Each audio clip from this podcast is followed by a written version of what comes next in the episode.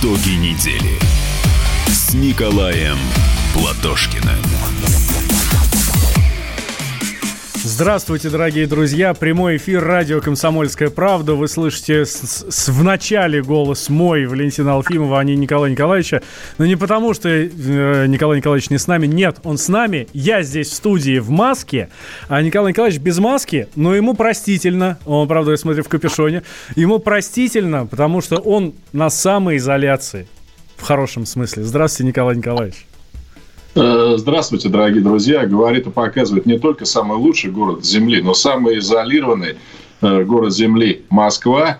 И э, рекомендация такая, вот у меня, например, я глотаю все таблетки, где красивые этикетки.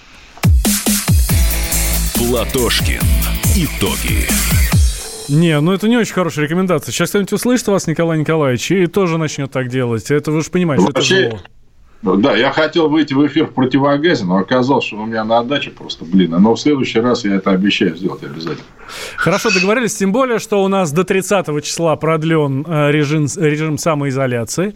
Продлены продлен нерабочий режим да, ну, я так полагаю, что при, до этого момента мы примерно жить и будем, как раз до 30 э, числа. Вот в, Нет, так, как я надеюсь, что до этого не дойдет, потому что президент сказал, что по возможности это будет сокращено. Кстати, люди докладывают, в Москве по-прежнему бордюры меняют. Бордюры никакие коронавирусы не берут.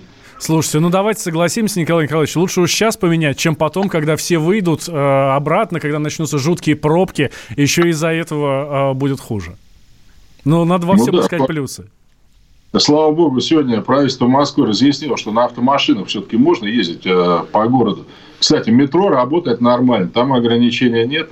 Автомашины сначала хотели ограничить по непонятным мне причинам, но сейчас можно ездить и даже возить там тех, с кем вы самоизолируетесь. Вот видите, я в курточке сижу, такое впечатление, что я гуляю. Э, если я еще тросточку возьму, это впечатление будет еще более сильное. Но а, тем временем все-таки в Москве запретили поездки на машине вдвоем. А, ну, кроме тех случаев, как вы сказали. Да, разрешили, кроме тех случаев. Кстати, Валентин, видите, я вам завидую, вы в маске. Я сегодня стрим проводил. Э, специально спрашивал людей насчет масок. У меня сложилось впечатление, что в крупных городах масок нет. В Иркутске нет. В Хабаровске нет. В Краснодаре нет. Подольск, под Москвой нет. Раменский район, где мой отец живет, тоже нет. Вот что, с масками сложно, что ли? Я не могу понять. Что, высокие технологии? Вот в чем вопрос-то? Насколько я понимаю, дело совершенно не в налогах, а ситуация ровно в том, что не справляется промышленность. Но вот почему не могут наладить производство ну, масок дополнительно, да, это, конечно, большой вопрос. Я сегодня, кстати, рассказывал опыт баварский. Там какая-то фирма такая, она делала авточехлы, ну, для автомашин. Ну, премьер-министр Баварии попросил, и люди начали лобать маски. Это же, в общем, производство несложно. Что тут вообще? Что за вопрос? Почему губернатор этим не занимается? Как вы оцените, Николай Николаевич, меры, которые э, предложил Владимир Путин, как то ну, продлить нерабочий режим до конца месяца?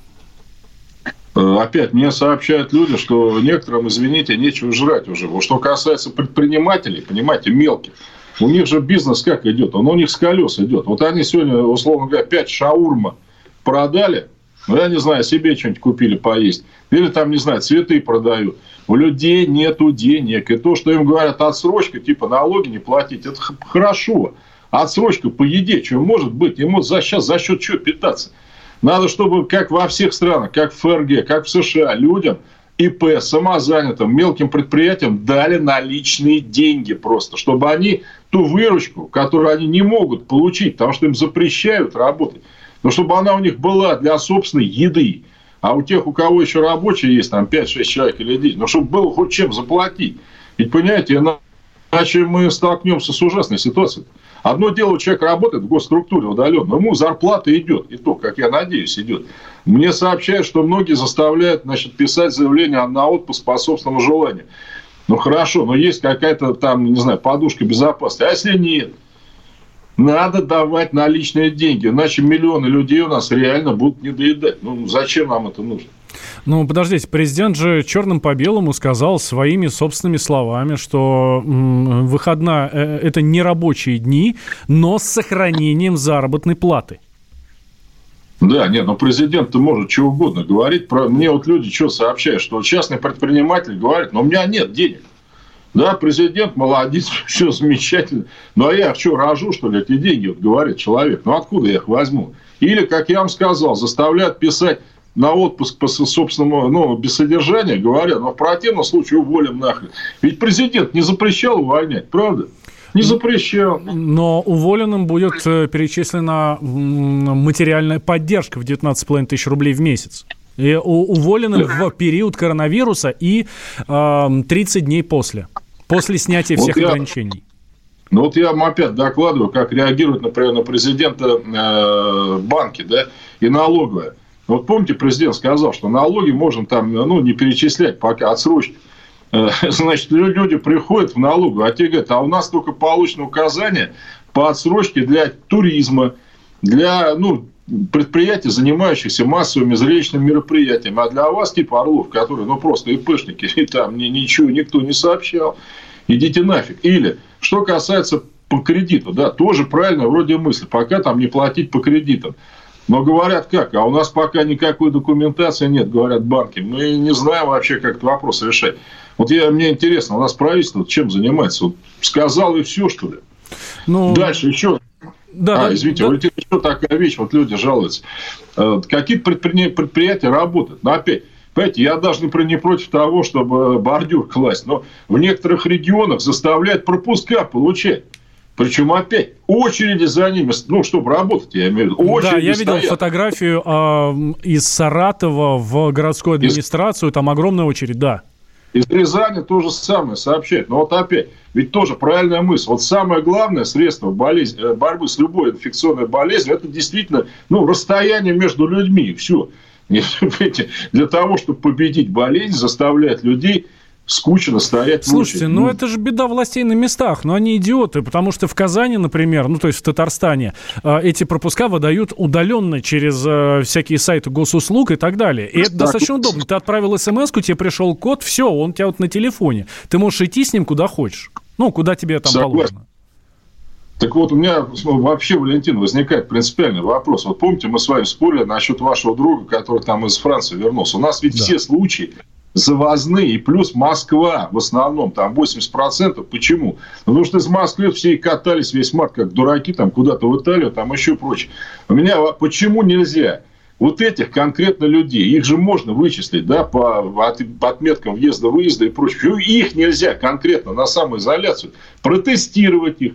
И если у них, это два дня, по-моему, сейчас занимает, обнаружен коронавирус, вот они пусть и сидят. Плюс, если он обнаружен, Пусть они дадут список всех близких контактов, не тех, кого на улице случайно встретили, а там, не знаю, вот с кем они там, не знаю, обедали, ужин. И их тоже протестируют. Ну, что всех-то мочить, я не могу понять. Вот это что дает-то хоть? Ну, смотрите, ну, сейчас Николай Николаевич, ну, сейчас это уже не актуально. Вот сейчас уже нет. нет. Актуально. Вот смотрите, Почему у немцев, предположим, очень низкий уровень смертности от коронавируса, там что-то 0,2, если я не ошибаюсь. Потому что у них тестов много проведено. У них проведено под 400 тысяч тестов э, на коронавирус. И, соответственно, из них там заболевших определенный процент, а из этих умерших. В Италии почему такой высокий уровень смерти? Там никто никого не тестирует. Там тупо человек сам приперся, у него поставили диагноз, какой-то процент умер, он 10% тестировать надо изо всех сил. Вот на это не, не, нельзя, э, так сказать, экономить деньги. Тем самым эпидемию просто можно быстрее побороть. Когда мы будем бороться с конкретными, ну, извините, источниками, да, не вообще там от балды просто так. Ведь даже сейчас в Москве работает метро, да? Ну и правильно, что работает. Ну вы же сами понимаете. Ну, ну, ну что там, так сказать, нельзя заразиться, что ли? Ну, если но надо заставлять тех людей, которые были за границей, пройти тест и сидеть дома, если он положительный. Вот их конкретно, да. За ними следить, там вот эти все QR-коды и прочая ерунда.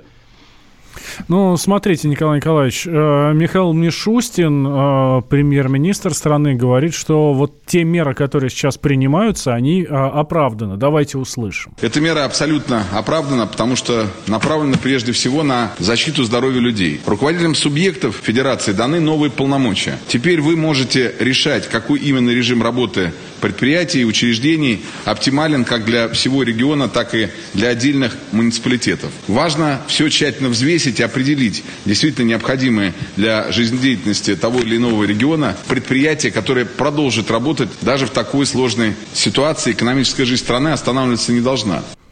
Экономическая жизнь страны останавливаться не должна, говорит премьер-министр. И самое главное, что я сейчас услышал в его словах, что регионы сами могут решать, что им останавливать, а что не останавливать. Понятно, в Москве самая серьезная ситуация.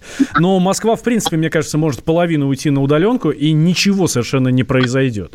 Вот. А что касается э, все, всей остальной страны, там, конечно, совсем по-другому. Но действительно, зачем в регионах, где нету, где нет коронавируса, зачем там э, вводить э, такие а меры? Смотри, что творят, например. Вот мне сегодня сообщает с Краснодара, там блокпосты установили. То есть не выпускают ни из города, ни в город. Люди пишут, у меня мама 94 года живет в станице там какой-то под Краснодаром. Говорит, проехать к ней не могу. На машине. Ну нафига? Вот меня что, знаете, беспокоит? Что у нас, к сожалению, власти на местах как устроены? Если им четко не сказать, что делать, они начинают по принципу, давайте сделаем как в Москве, давайте там всех законопать. Надо, значит, делать четко, абсолютно. Ну, ладно, Николай Николаевич, у нас в Москве никто никого не законопатил. Э, можно выйти на улицу, но, соответственно, если у тебя нет коронавируса. Через две минуты продолжим, не переключайтесь, друзья. Итоги недели с Николаем Платошкиным. Как дела, Россия? Ватсап-страна! Это то, что обсуждается и то, что волнует. Это ваши сообщения в прямом эфире, в том числе и голосовые. Каждый день с 11 до 15 часов с Михаилом Антоновым. Эфир открыт для всех. Включайтесь. Радио «Комсомольская правда». Радио про настоящее.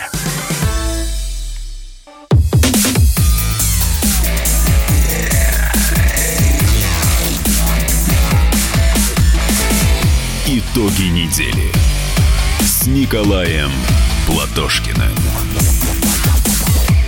Возвращаемся в прямой эфир. Радио «Комсомольская правда». Я Валентин Алфимов, Николай Николаевич Платошкин с нами на связи.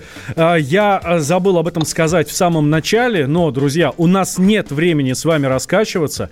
У нас сегодня с Николаем Николаевичем один час один час, поэтому все срочно подключайтесь к эфиру и в два раза внимательнее, в два раза активнее нас э, надо слушать.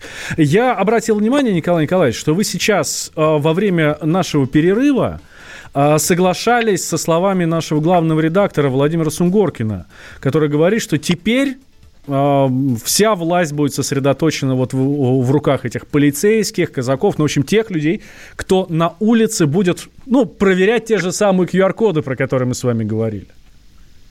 Да, я абсолютно согласен с Славем Сунгуркиным, Валентин. Причем, видите, опять, э, у нас сейчас, например, мы поедем на машине, нас остановит ГИБДД и будет спрашивать, а вы куда едете?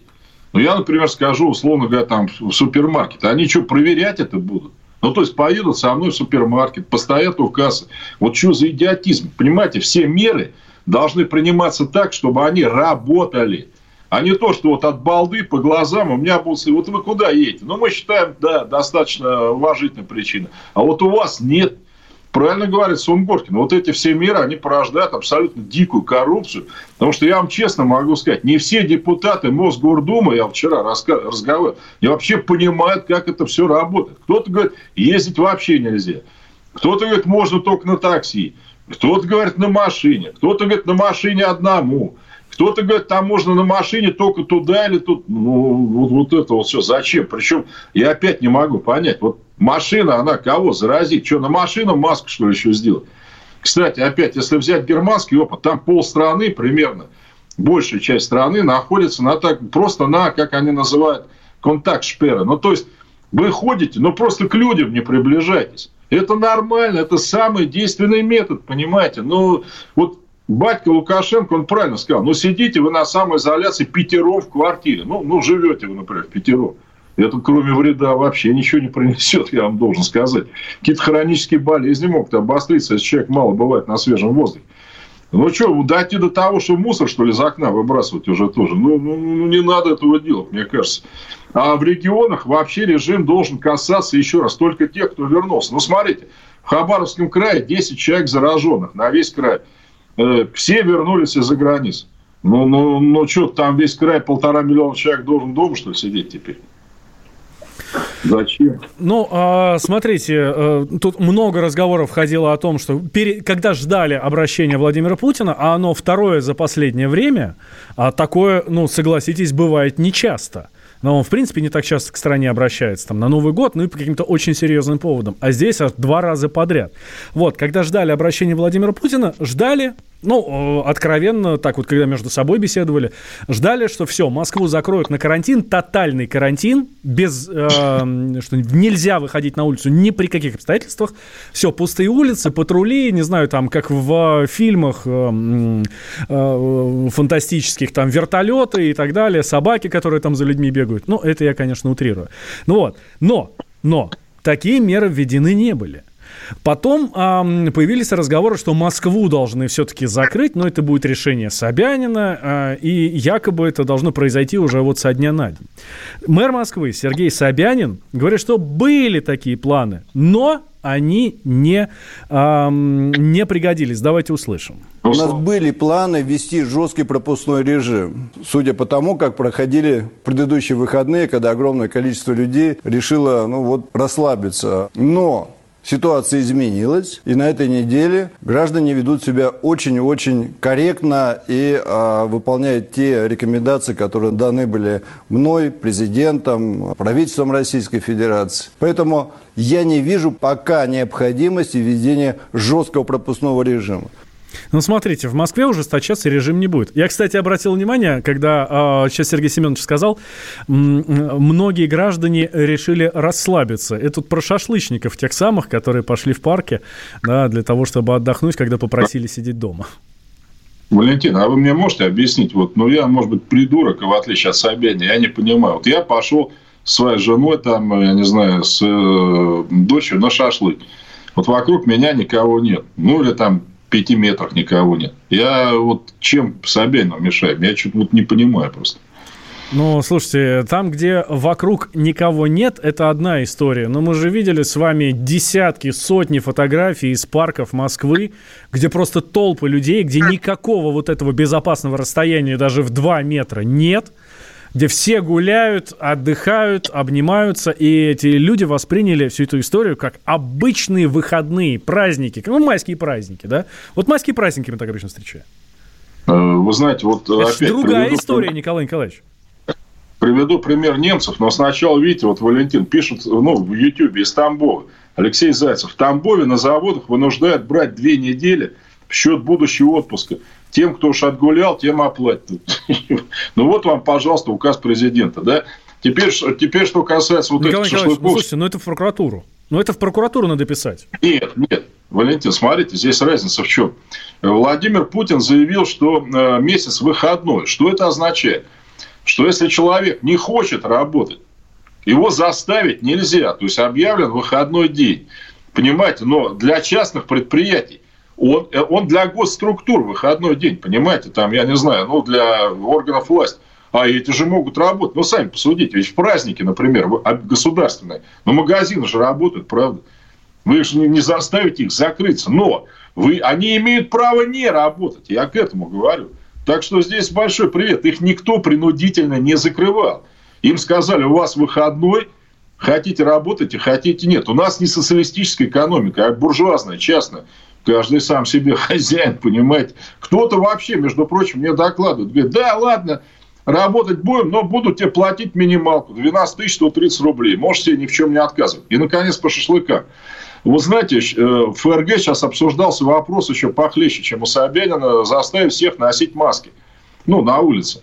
Министр здравоохранения ФРГ, ну, я думаю, не дебил тоже совсем уж прям, да, заявил, не надо этого делать, это избыточно. И самое главное, это психически травмирует людей. Знаете, он что сказал? Мы и так замучили их своими запретами и предписаниями. У многих из этого депрессия развивается и обостряются хронические заболевания, что повышает нагрузку на сеть здравоохранения, которая, как вы понимаете, должна сейчас заниматься совсем другими вещами. Вот. У нас же люди сейчас страдают еще чисто ну, психологически. Они никак не могут врубиться. Почему они к родным не могут съездить, я не знаю. Там еще куда-то. Дальше. У меня к вам, Валентин, вопрос. Вот в апреле я, например, обычно, да, и все... Ну, я на даче что-то сажаю или сею. У меня дача не шезлонг, понимаете? Хотя мне это, в общем, не нужно, но традиция такая. Вот мы с родителями этим занимаемся. Что, нельзя теперь, что ли? Почему? Ну, морковь посадить. В Мосгордуме сказали, что не будут препятствовать выезду москвичей на дачу.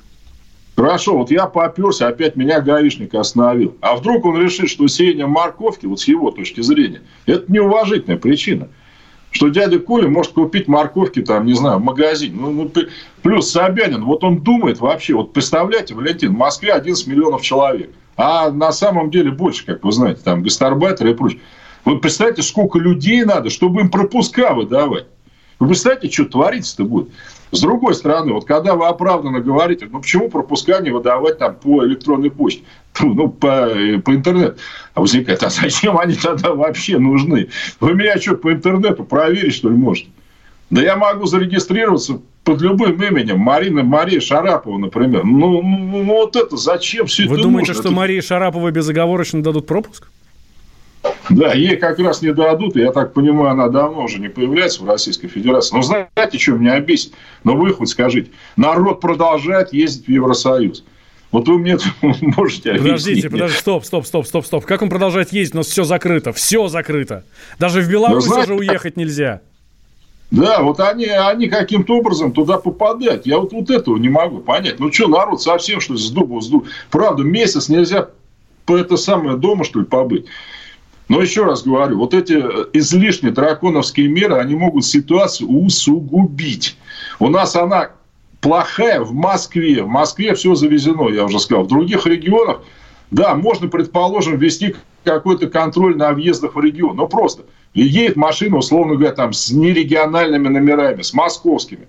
Но можно остановить, там, не знаю, температуру померить. Не вопрос. Но вот эти все пропуска надо бросать, у нас вся экономика остановится.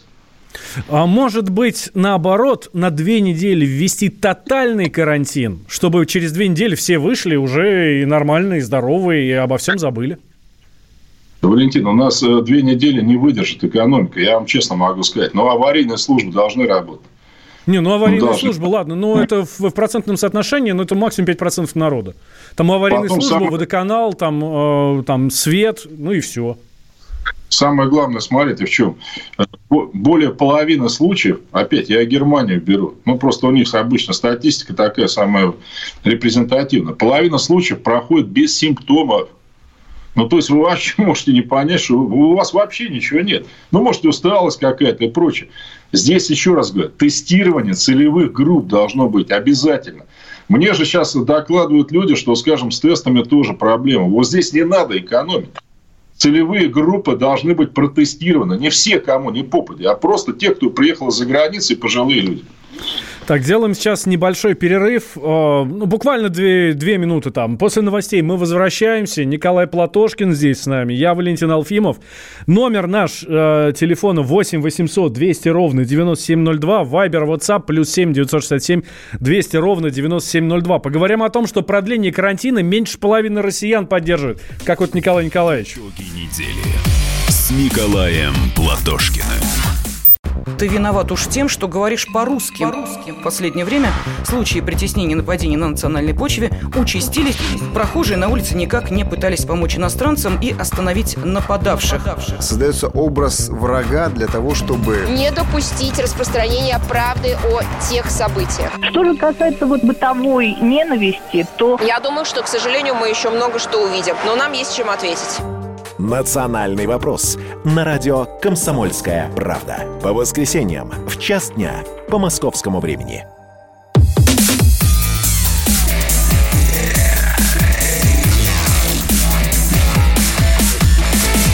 Итоги недели с Николаем Платошкиным. Возвращаемся в прямой эфир радио «Комсомольская правда». Я Валентин Алфимов, Николай Николаевич Платошкин с нами на связи по удаленке, потому что у нас, чтобы у нас тут была социальная дистанция. Вот. Итак, Тут, кстати, народ пишет, что ты какой-то красный. Ну, Я имею в виду политический, видимо, да, вот, в Ютьюбе. наверное, недостаточно. У меня сегодня еще кофта красная, только я ее снял, правда. Но это, наверное, чтобы вас, чтобы вас не смущать, давайте так скажем. Кстати, вот вопрос, если позволите, пишут Да-да. из Светланы, Минск. Э, что вы на даче сажаете? Я думал, у вас газон. Какой газон? У меня уже рассада помидорная подошла. Помидоры, огурцы, редиска, всякие эти дурацкие травы, там типа руколы и всего остального прочего. Плюс несколько яблонь, груши, смородина, крыжовник, ну и так далее. А, так, смотрите, продление карантина поддерживает менее половины россиян. Конкретно 46% а, за продление, против продления карантина 32%, а затруднились ответить 22% россиян. Это опрос SuperJob. Ну, я, как вы правильно сказали, Валентин, я как раз на стороне тех, кто считает, ну, скажем так, эти меры избыточными. Главное, действительно, социальный контакт такой вот, ну, разделенный. А, опять, вот кто-то правильно у вас тут сказал в новостях, да, насчет масок.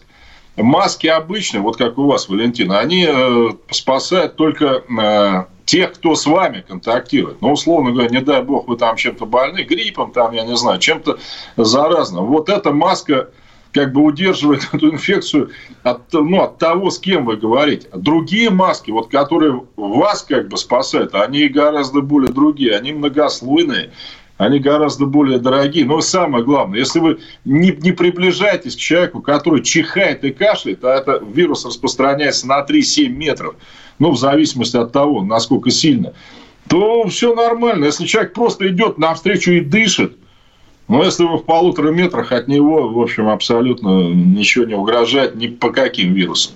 Ну, так говорят ученые, по крайней мере. Причем большинство. Я на трех языках попытался это все выяснить, ну, примерно вот одинаково. Кстати, неизвестно даже пока вот заражаются ли через руки. Пока это тоже непонятно. Ну, там, ручку взял там. Поэтому, видите, заметьте, сначала перчатки многим стали раздавать, потом вроде бы Опять немцы утверждают, что через глаза тоже вроде пока случаи заражения не документированы, только вот через нос и рот. Но, как опять правильно у вас говорят, пока это еще просто данные такие. Вот насчет повторной заболеваемости, меня это всегда очень интересовало. Ну, логично, правильно? Гриппом, по крайней мере, повторно вот никто не болеет в этот сезон тоже разные точки зрения. То, что китайцы вычислили людей, которые вроде бы повторно заразились, немцы считают, что это э, диагностика плохая была ну, которая показала сначала, что вируса вроде нет, потом там через какое-то время, что он вроде опять появился. У них все-таки точка зрения такая, что ну, на этот сезон вроде бы иммунитет есть. Но пока это не ясно, потому что болезнь сама свежая просто еще, рецидивов мало. А, хорошо, ну здесь с а, коронавирусом все, с коронавирусом все понятно. Вам, друзья, желаем не болеть ни в коем случае. Ну, соблюдайте, раз уж есть такое требование властей. Врачи говорят, что надо лучше посидеть дома. Соблюдайте, пожалуйста. Я бы еще добавил частушечку. Ай, люли, ай, люли, дайте мне пилюли. Да, учитывая песню, с которой мы начали э, наш эфир, да, она, конечно, очень актуально а, звучит сейчас. Давайте отправимся за океан. Там тоже ситуация э, очень непростая, но давайте сейчас не про коронавирус. Потому, ну, кстати, в Штатах там совсем беда в Штатах с коронавирусом совсем беда, там, по-моему, больше тысячи ежедневно погибших уже от него. То есть каждый день по тысяче человек. Ну, это же вообще космос совершенно.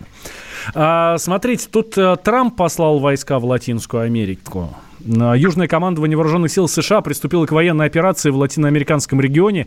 Боевые корабли и самолеты направлены туда якобы из-за наркокартелей, по которым Трамп хочет там на, нанести удар. Но а, в то же время Соединенные Штаты выдвигают обвинения в наркоторговле против президента Николаса Мадуро. С Венесуэлу хотят а, а, захватить, при том, что я так понимаю, что у нас там уже интересов-то особо нет. Вот. Валентин, вы абсолютно правы. Мне кажется, американцы оборзили именно потому, что недавно Роснефть, главный наш оператор на венесуэльских нефтяных полях Карабоба-4, она продала свои активы. Правда, государство уже, нашему Роснефтегаз, и это случилось после того, как американцы ввели санкции против э, трейдинговых компаний Роснефти, Роснефть трейдинг и ТНК трейдинг. Но вообще это мне не нравится. Почему? Потому что ну, суверенная страна, получается, зависима от э, санкций США. А самое главное, то, что вы правильно сказали, они обвинили Мадуро в наркоторговле, а до этого, кстати, бездоказательно обменяли вице-президента Диаздада Кабеля. Тот подал в суд, в американский суд – на американцев же, причем обвиняли они хитро, видите, там что-то так приблизительно. Э, по данным из неназванных источников Министерства юстиции США, э, Диаздада Кабеля, вице-президент, мог бы быть причастен к ну, понимаете, да, он подал в суд, в американский, еще раз хочу подчеркнуть. Угу. Хотя говорят, иск неприемлем. И самое главное, я все-таки как человек уже, так сказать, э, с опытом, в 1989 году американцы произвели близ военную операцию против Панамы, свергнув тогдашнего президента Нарьегу, которого тоже, между прочим, они сначала обвинили в наркоторговле. Так что то, что американские войска скапливаются вокруг Венесуэлы, дело плохое. Потеряем Венесуэлу.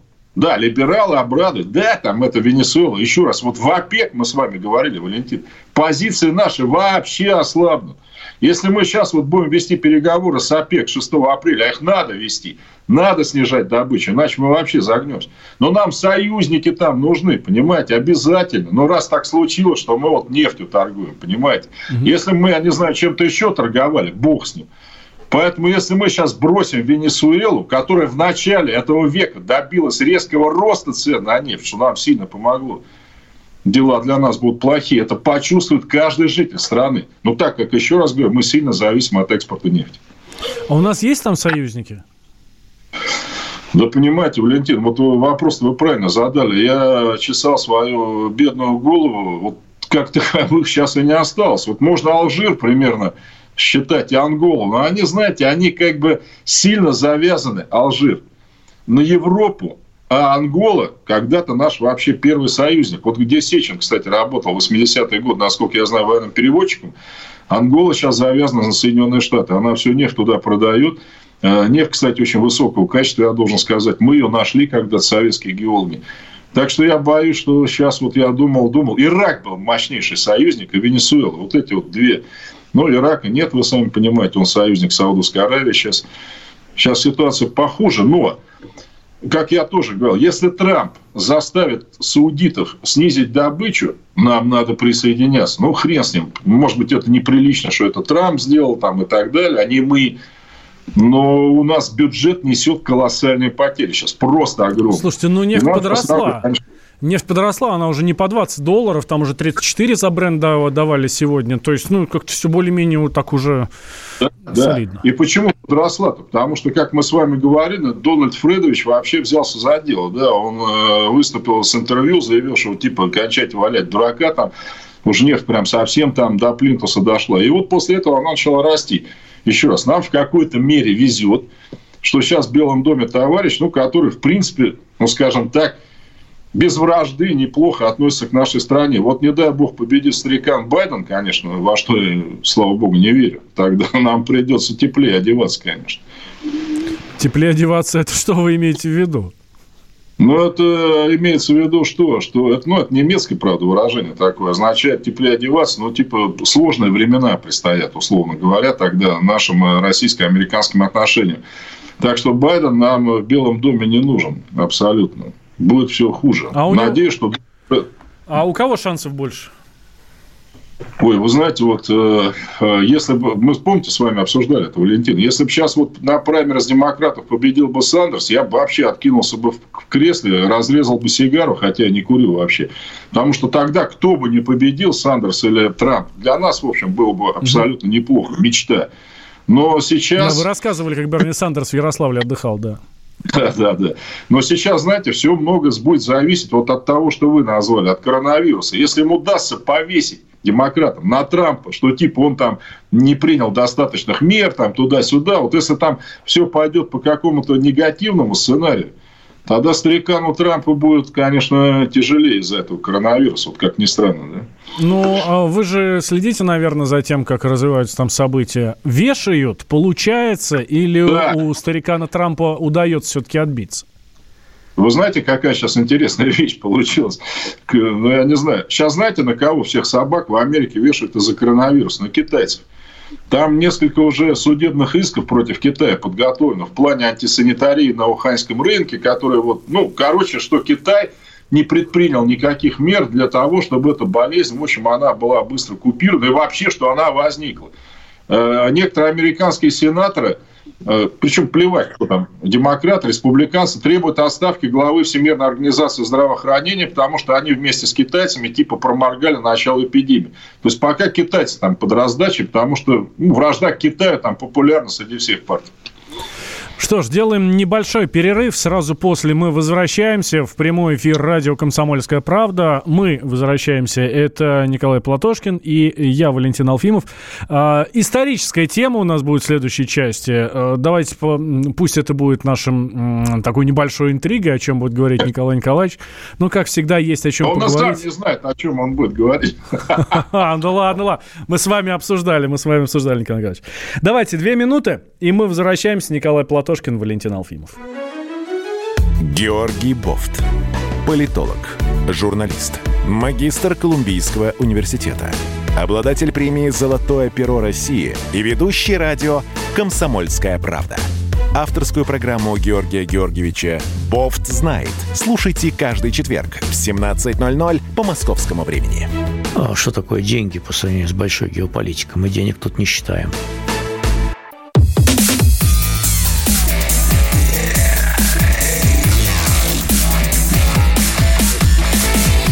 Итоги недели с Николаем Платошкиным. Возвращаемся в прямой эфир. Радио «Комсомольская правда». Я Валентин Алфимов. Николай Николаевич Платошкин с нами на связи э, в режиме самоизоляции. Э, итак, ну ладно вам тут, Николай Николаевич. Ну что ж это. Ну, что Кстати, я... Валентин, да. можно буквально одну фразу. Мне понравилась вот ваша такая интермедия про кожаные валюты. А вы знаете, кстати, о чем происходит слово «бакс»? Ну, а... ну, доллар так называют, да. Хотя на самом деле он бак. Бакс – это, ну, множное число в английском языке. Бак – это вообще олень-самец. Ну, то есть, когда вот возникли Соединенные Штаты Америки, у них же до того, как они захватили вот эту всю западную часть, у них золотых месторождений тоже не было. И у них тоже ходили кожаные деньги в виде оленьих шкур. И, естественно, шкура оленя-самца, так как она побольше, чем э, шкура оленихи-самки, она считалась вот нормальной денежной единицей, называлась бак, ну, соответственно, во множественном числе бакс. Вот, вот. Слушайте Николай Платошкин на радио «Комсомольская правда». Еще не такое узнаете. А, обещал да. я нашим слушателям э, историческую тему. Как раз, да, мы, э, Валентин, с вами, видите, так плавненько, даже нехотя перешли к Америке, потому что нынешняя историческая тема, она с Америкой связана, но и с нами тоже в том числе. 3 апреля ну, то есть определенная годовщина, хотя не круглая, 1948 года президент Соединенных Штатов Америки подписал закон, который вошел в историю потом как план Маршалла. Ну, как у нас говорят, либердятлы, то есть это, значит, якобы помощь бескорыстной Соединенным Штатам, Соединенных Штатов Америки, разоренной Европе после войны, от которой козел Сталин по каким-то непонятным причинам взял и отказался да еще заставил отказаться ну, наших, как, наших друзей, там, Польшу, Чехословакию там, и так далее. Он безобразник. Ну, во-первых, я что могу сказать? В эти Сталин был бы странный чувачок, если бы он отказался, ну, то есть принял помощь, где официально было написано, что ее цель э, уничтожение коммунизма в Европе. Да? Ну, но это ладно еще. В конце концов, можно написать там по-другому было бы. Потому что американцы, во-первых, предоставляли 12 миллионов миллиардов долларов. Ну, в нынешних ценах 120. Огромная цифра. Но в основном, внимание, как кредиты. То есть, это никакая не помощь. А те деньги, которые они поставляли, ну, вроде как помощь, они в деньгах ничего не давали. Они давали только американские товары, которые скопились в Соединенных Штатах Америки – по одной причине. Американцы считали, что с Японией будут воевать до 1946 года, потому что они в марте 1945 брали маленький японский островок Окинава и сражались там два месяца, потеряв десятки тысяч убитыми и ранеными. Они считали, что если они уж на японские острова высадятся, ну там вообще. То есть они накопили для войск массу э, там, ну, зерна для сухпайков, там, э, тушенки, стали, ну, чтобы там что-то производить. А война кончилась. В том числе там, из-за того, что СССР вступил в войну в августе 45-го против Японии. Вопрос. Куда сбыть неликвид? Ведь мало кто знает, что в 1946 году в США кризис экономический возник. Ну, перепроизводство. Потому что девать некуда. В результате собираются европейские страны, где был голод тогда, особенно во Франции, кстати. Ну, где вообще ничего не было. Они говорят, хорошо, друзья, будете брать все у нас, но по ценам, по которым мы вам скажем. И самое главное, вот что Сталина не устроило – Мы, американцы, определим курсы валют, которые вы без нас свои, и ваших валют не имеете права менять. Ну, то есть, нам они предложили, предположим, за 10 рублей 1 доллар. Ну, по нынешним временам, конечно, супер. Но наши что боялись? Что американцы под этот курс, у нас же дешевые были товары в СССР, потому что была социалистическая страна, они у нас все вытащат сифоном просто. Что они сделали? Они, например, установили курс западно-германской марки к доллару 4 к 1, 4 марки доллар. А, кстати, потом, когда курсы стали посвободнее, был вообще один к одному. Кстати, они в 4 раза завысили курс своей валюты и ободрали у немцев все. И наоборот, заставляли немцев, внимание, покупать в Америке каменный уголь немцев, у которых Рурский бассейн вообще стоял. Причем американский уголь немцам обходился в два раза дороже, чем свой собственный, который они, правда, не имели права добывать, так как должны были брать вот это вот у американцев. Чехословакия. До войны всегда в Америке покупала зерно через Гамбург, потому что ну, Чехословакия промышленно развитая страна, там, в общем, все на заводах, э, зерна было мало когда после войны Чехословакии американцы ценник выкатили на зерно, чехи просто обалдели, сказали, вы что творите-то вообще? Мы же вас раньше вроде совсем по другим ценам покупали. Но американцы же понимали, что такого товара, ну, после войны, когда все разорены, больше ни у кого нет. И вот тогда, и об этом уже мало кто знает, э, мы там еще на рекламу не уходим. Нет, нет, нет, да нет. Ну, у нас еще есть 4 минуты, 3, 3 минуты. Отлично. Вот тогда появилось, кстати, то, что, к сожалению, для меня мало кто знает, план Молотова. Молотов, это был, маршал был госсекретарь Соединенных Штатов, по его имени назван планом. Молотов тогда, соответственно, министр иностранных дел СССР, по которому был образован в 1949 году Совет экономической взаимопомощи СССР и восточноевропейские страны. И мы в 1946 году поставили Чехословакии, хотя у нас была тяжелая ситуация тогда, сами понимаете, да, 46 год, вот это вот зерно по приемлемым ценам, причем поставляли так, я вам должен сказать, что у чехов на разгрузку времени даже не оставалось. То есть, они там вообще всех бросили, и президент Чехословакии Бенеш, антикоммунист, кстати, абсолютно, то есть, никогда не член Компартии, он заявил, что уважаемый там, как он называл, генералиссимус Сталин, чех, чехословацкий народ когда бы и где он ни жил, никогда не забудет той братской руки, которая протянула ему в это сложное время Советский Союз. Вот сейчас бы вот это все посчитали бы руководители нынешней Чехии, которые наши памятники хотят сносить, а ведь они Бениша считают, ну, у них это, знаете, как вот, ну, не знаю, как Джордж Вашингтон, короче говоря. Вот так вот было. И э, именно почему это был Совет экономической взаимопомощи. Вот СССР-то он ликвид туда не поставлял мы вместе конструировали какие-то вещи. Предположим, Болгария стала чемпионом мира по электрокарам. Болгария, которая до войны, ну, там вообще, не знаю, по отвертке даже не производилась. Чисто аграрная страна. Венгрия – чемпион по фармацевтике. ГДР по моющим средствам. То есть, предположим, СССР поставлял... А, Венгрия по автобусам Икарус, которые, ну, мое поколение, оно все их помнит. Представляете, Венгрия делала Икарусы для огромного Советского Союза. То есть мы поставляли на этих автобусах, например, лист.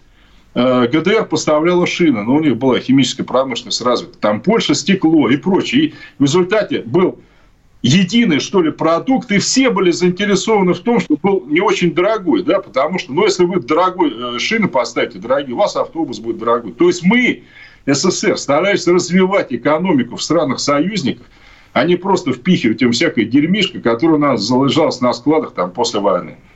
Ну, вот такой разный а? подход. Разный подход, да, с э, разных сторон. Ну, э, мы это припишем э, к, э, не знаю, там, к плюсам социалистического строя или... Мы приписываем это, да, к плюсам социалистического строя и к той другой линии, которую вел СССР вообще к слабо развитым странам. Вот за что нас ругают, но мы миллионы людей до сих пор именно помнят нас потому, что мы не старались содрать с них последнюю шкуру, понимаете? Старались сделать взаимовыгодное сотрудничество. Ну что ж, вернемся через неделю. Николай Платошкин, Валентин Алфимов здесь. Ждем вас на радио «Комсомольская правда» в следующую пятницу. Никуда не переключайтесь, а впереди у нас «Что, где, когда» онлайн. С Николаем Платошкиным. Роман Голованов, Олег Кашин, летописцы земли русской – Роман, вы разговариваете с дедом. Напоминаю я вам, у меня в жизни было, ну не все, но многое. На митинге российских либералов на Таймс-сквер в Нью-Йорке я тоже выступал. Ага. Вот такие тонкие шутки, вот если бы мы с вами умели так шутить, наша передача была бы лучшим политическим стендапом России. Я там а познаком... вы говорите, мы не политический стендап. Походу, уже на, наша ниша. Вот. Кашин Голованов. Отдельная тема.